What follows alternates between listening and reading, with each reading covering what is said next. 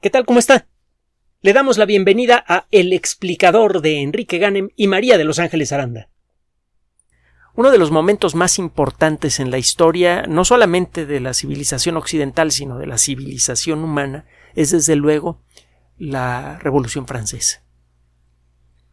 En un intervalo de tiempo muy pequeño, históricamente hablando, se establecieron una serie de ideas que han conformado los ideales del mundo moderno. Cuando menos de dientes para afuera. La igualdad ante la ley y todos los demás elementos que encuentra usted en la Carta de los Derechos del Ser Humano. La primera redacción, que todavía decía Cartas de, de los Derechos del Hombre, eh, fue realizada como consecuencia de la Revolución Francesa. Total, como todos los grandes eventos históricos, la historia de la Revolución Francesa es eh, muy difícil de desenmarañar. No hay un momento exacto en el que puede usted decir la Revolución Francesa se inició en este momento. Obviamente hay fechas muy precisas como la toma de la Bastilla que pueden servir para eh, poner un, un, día del año para hacer una celebración, pero la realidad es que las circunstancias que llevaron a, esta, a, esta situación comenzaron a fraguarse mucho tiempo antes. Eh, la pobreza, la falta de capacidad del rey Luis XVI, las circunstancias generales de Europa en aquella época, todo esto empezó a generar mucho descontento en la población francesa. La falta de sensibilidad de la pareja real hacia las difíciles circunstancias de su pueblo ciertamente fue un factor muy importante. Un rey más despierto probablemente habría evitado la Revolución Francesa, con consecuencias difíciles de calcular para el futuro. Y no me refiero nada más a, eh, para Francia, incluso para México. Recuerde que eh, muchas revoluciones, eh, guerras de independencia que sucedieron por esas fechas, fueron inspiradas por la Revolución Francesa, tanto por el hecho mismo de la Revolución como por los principios que afortunadamente lograron sobrevivir a la, al triunfo inicial del movimiento, que fue eh, inicialmente muy violento. Acuérdese usted de la época del terror. Afortunadamente a la época del terror le sobrevivieron los, los ideales más humanos de, de la Revolución Francesa. Bueno, hay un momento que es especialmente delicado, que fue la fuga de Varans, Varenes en español. Eh,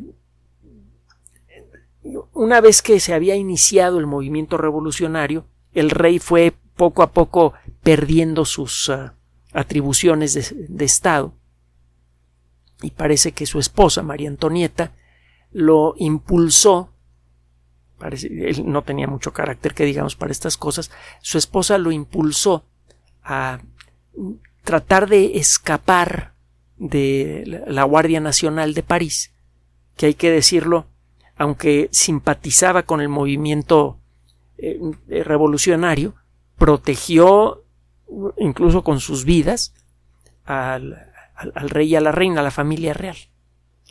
La familia real había quedado aislada del poder y había quedado eh, eh, eh, restringida en París, en las Tullerías. Pero bueno, la pareja real en particular, María Antonieta, pensaban que si podían salirse de París, podrían llegar a algún territorio que estuviera gobernado por algunos monarcas eh, eh, que pudieran simpatizar con, con eh, Luis XVI, en particular los Borbones, con la idea de regresar a Francia y aplastar la rebelión, que creían que era generada por un grupo pequeño de personas malvadas. No acababan de medir lo que estaba pasando, que la gente en, Francia estaba harta de siglos de, de despotismo, de pobreza, durante toda esta situación, algunas personas cercanas a la familia real realizaron acciones que en su momento resultaron ser cruciales para determinar el curso de los acontecimientos. Una de estas personas fue un conde sueco, Hans Axel de Fersen, que eh, se pensaba que era amante de la reina y se creía que em, eh, podría en un momento dado abrirle camino a la familia real para poder salir de París. Y de hecho eso fue lo que pasó. El conde de Fersen eh, pretendió ayudar a la pareja real a huir de París en la noche del 20 al 21 de junio de 1791. Puso una caravana, caballos frescos, sobornó a algunos guardias, con la idea de conseguir el escape de la familia real hasta fuera de, Francia. Fueron capturados, fueron regresados a París. Su intento de fuga endureció la actitud de, de los revolucionarios hacia ellos y es probable que esto haya jugado un papel muy importante en la ejecución de Luis XVI y unos nueve, diez meses después en la ejecución de María Antonieta. Bueno, muchos de los aspectos de este pequeño momento que tuvo grandes consecuencias han sido eh, eh, revelados poco a poco gracias al trabajo de historiadores. Se sabe, por ejemplo, que efectivamente el, conde von Fersen era muy cercano a María Antonieta y muy probablemente su amante. Es la evidencia de esto involucra unas casi 50 cartas que son las que quedan de lo que parece que fue un intercambio mucho más nutrido entre María Antonieta y, eh, eh, von Fersen. Hay en 15 de esas cartas hay algunos pasajes que son ilegibles o prácticamente ilegibles porque alguien redactó encima de estos pasajes correcciones con una tinta muy, eh, muy fuerte. Hasta hace relativamente poco simplemente no había forma de remover los comentarios, las notas que se habían puesto para poder leer las cartas originales. Estas cartas se creía que habían sido censuradas por algunas personas que pretendían proteger la imagen pública de la reina, que estaba ya muy deteriorada. Entre otras cosas, la acusaban de serle infiel al rey. Y el, eh, que salieran a la luz cartas en donde eh, eh, María Antonieta y von Fersen se decían cosas muy, es como le diré, muy cariñosas. Eh, eso ciertamente habría confirmado el diagnóstico de los revolucionarios y del pueblo en general, y eso podría endurecer la situación hacia la pareja real. El caso es que es claro que alguien censuró las cartas, pero ¿quién fue? Pues parece imposible saberlo. Un grupo de investigadores se puso a trabajar en estas cartas y el resumen de lo sucedido, por cierto, aparece comentado en la revista Science. Hay, un comentario editorial muy interesante. A lo largo de un año se estuvieron ensayando distintas técnicas para tratar de leer los textos que fueron tachados o corregidos. Y para esto lo que se trató de hacer es ver si las tintas utilizadas en la carta original y luego en las correcciones tenían alguna diferencia, aunque fuera minúscula. De existir esta diferencia, se podría tratar de borrar digitalmente las, eh, las, eh, las correcciones o tachones y recuperar el texto original sin tocar las eh, cartas originales, que desde luego como objetos históricos deben ser conservados sin alteraciones. ¿Cómo borrar digitalmente estas correcciones? Bueno, uno de los primeros intentos que funcionó en algunos casos fue el de bañar con rayos X a estas cartas y utilizar unos efectos que fueron descubiertos a principios del siglo, del siglo XX. Uno de ellos es el efecto, bueno, uno de ellos a, mediados, principios y otros a mediados del siglo XX, hay uno que se llama efecto Raman. El caso es que cuando usted bombardea con luz de alta energía, por ejemplo rayos X, a un objeto, los átomos que reciben ese baño de partículas de luz de alta energía se sacuden mucho. Cuando un átomo recibe el impacto de una partícula de rayos X queda vibrando, queda sacudiéndose con mucha fuerza y eventualmente esa energía la, la reemite en forma de luz. Si usted ilumina un átomo de hierro, uno de cobre, uno de silicio, con el mismo tipo de rayos X, cada uno de esos átomos responderá emitiendo una luz de color diferente. Esa luz puede ser de rayos X también. Y cada, así como existen muchos colores de luz visible, existen muchos colores, metafóricamente hablando de rayos X. Usted ilumina a un objeto con una luz de un solo color de rayos X y cada átomo del objeto iluminado responde emitiendo rayos X de un color diferente.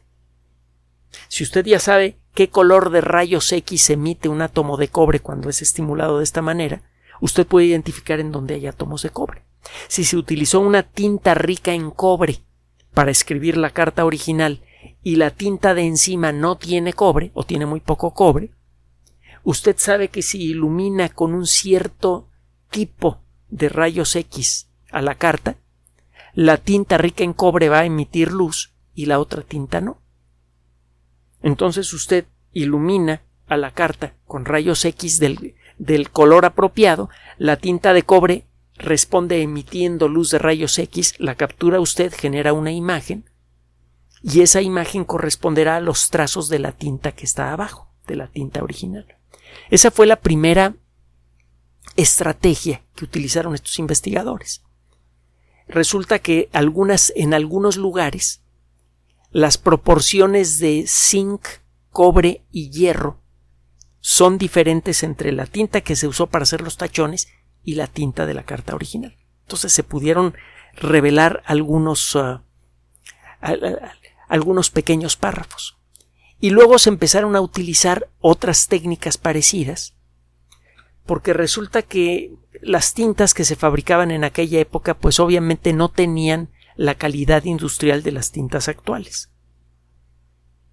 Dentro del, entre dos frascos de tinta de la misma marca, la proporción de átomos de hierro y cobre variaba mucho.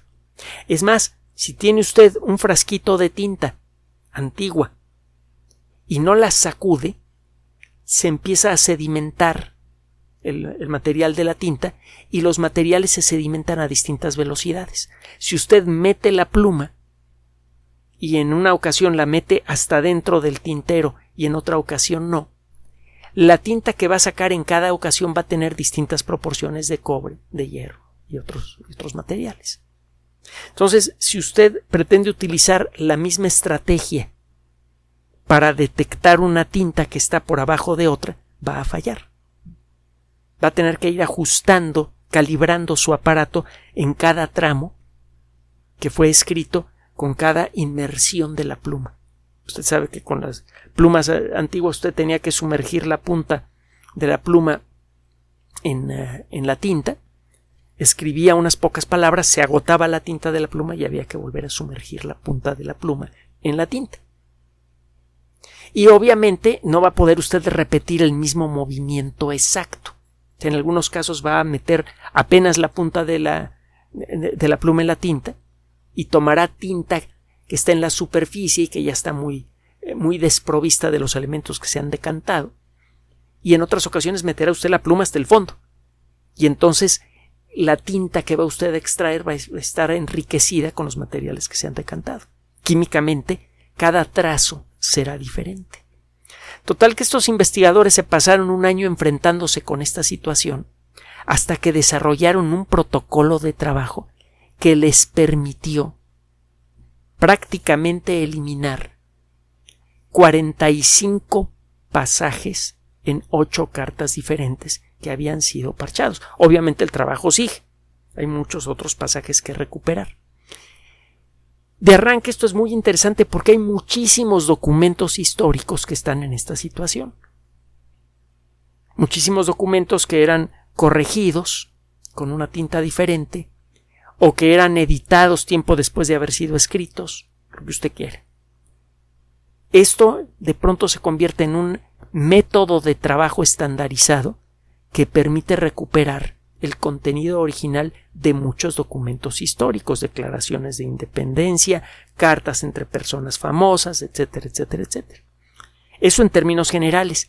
Ahora, con respecto a la historia de María Antonieta y, y este caballero, esas, esos pasajes que fueron borrados revelan que efectivamente había una relación em, pues eh, sentimental muy estrecha, muy fuerte entre el conde Axel von Fersen y María Antonieta. Se confirman las sospechas de los historiadores. Y eh, como consecuencia de la forma en la que se hizo este trabajo, empezó a quedar claro que el tipo de tinta que se utilizó para hacer estos, eh, estos parches era bastante uniforme la forma de los trazos también. Es decir, que estas distintas cartas, ocho cartas, habían sido editadas por la misma persona. Y el caso es que estas cartas habían sido escritas en distintos momentos. Cuando María Antonieta fue ejecutada, las cartas pasaron a la posesión del conde y eventualmente esas cartas encontraron su camino hasta las manos de, estos investigadores. ¿Quién hizo estas ediciones? A la hora de atar cabos, a estos investigadores les queda razonablemente claro que el autor de estas ediciones no puede ser otro más que el conde Axel von Fersen. Muy probablemente para tratar de proteger, aunque sea eh, en, forma póstuma la imagen de, la mujer que quería.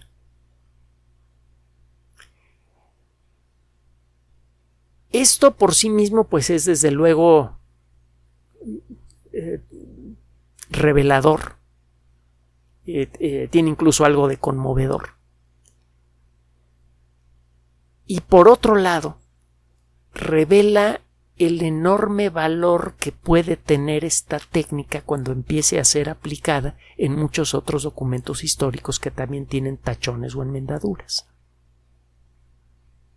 Piense usted en un documento histórico, por ejemplo, una declaración de independencia, como la que fue firmada en México el 27 de septiembre de 1821, o la Declaración de Independencia de los Estados Unidos o de cualquier otro país que, que haya sido constituido con un documento similar.